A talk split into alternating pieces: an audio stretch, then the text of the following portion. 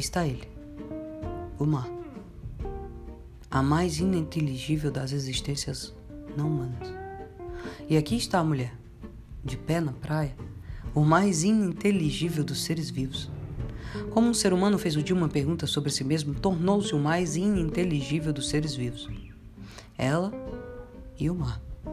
Só poderia haver um encontro de seus mistérios se um se entregasse ao outro. A entrega de dois mundos incognoscíveis, feita com a confiança com que se entregariam duas compreensões.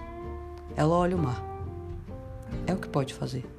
Ele só lhe é delimitado pela linha do horizonte, isto é, pela sua incapacidade humana de ver a curvatura da Terra. São seis horas da manhã. Só um cão livre hesita na praia. Um cão negro. Por que é que um cão é tão livre? Porque ele é o mistério vivo que não se indaga. A mulher hesita porque vai entrar. Seu corpo se consola com a sua própria exiguidade em relação à vastidão do mar, porque é a exiguidade do corpo que o permite manter-se quente. E é essa exiguidade que a torna pobre e livre gente, com sua parte de liberdade de cão nas areias. Esse corpo entrará no ilimitado frio que sem raiva ruge no silêncio das seis horas. A mulher não está sabendo, mas está cumprindo uma coragem. Com a praia vazia nessa hora da manhã, ela não tem o exemplo de outros humanos que transformam a entrada no mar em um simples jogo leviano de viver. Ela está sozinha. O mar salgado não é sozinho, porque é salgado e grande. E isso é uma realização. Nessa hora, ela se conhece menos ainda do que conhece o mar. Sua coragem é a de, não se conhecendo, no entanto, prosseguir. É fatal não se conhecer. E não se conhecer exige coragem. Vai entrando. A água salgada é de um frio que lhe arrepia em ritual as pernas.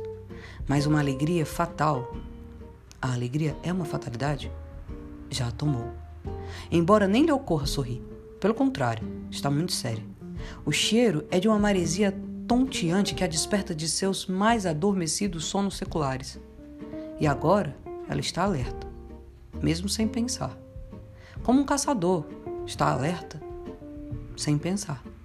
A mulher é agora uma compacta e uma leve e uma aguda, e abre caminho na gelidez que líquida se põe a ela, e no entanto a deixa entrar, como no amor, em que a oposição pode ser um pedido. O caminho lento aumenta sua coragem secreta, e de repente ela se deixa cobrir pela primeira onda.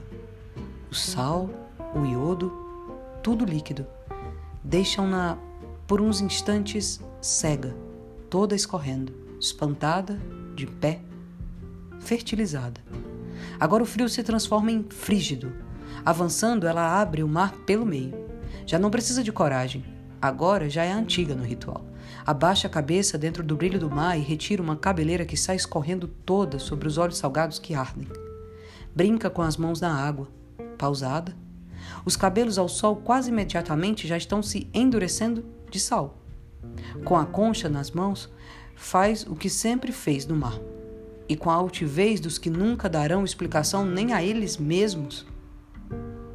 Com a concha das mãos cheia de água, bebe em goles grandes, bons.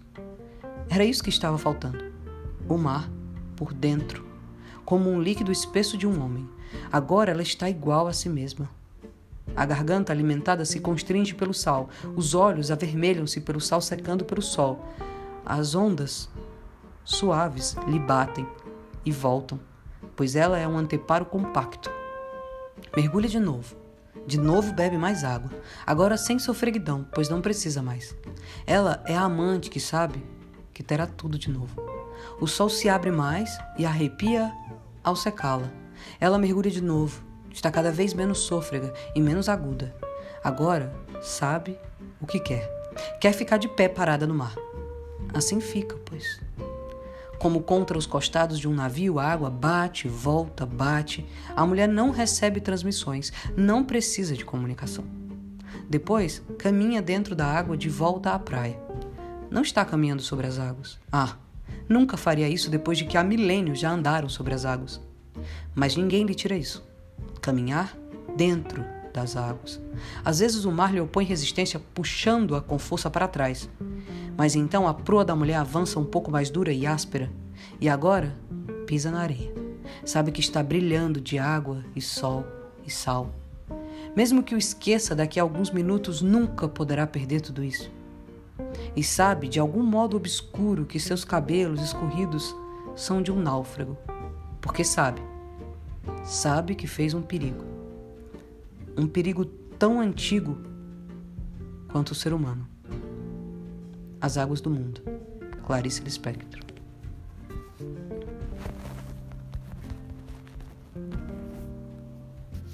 thank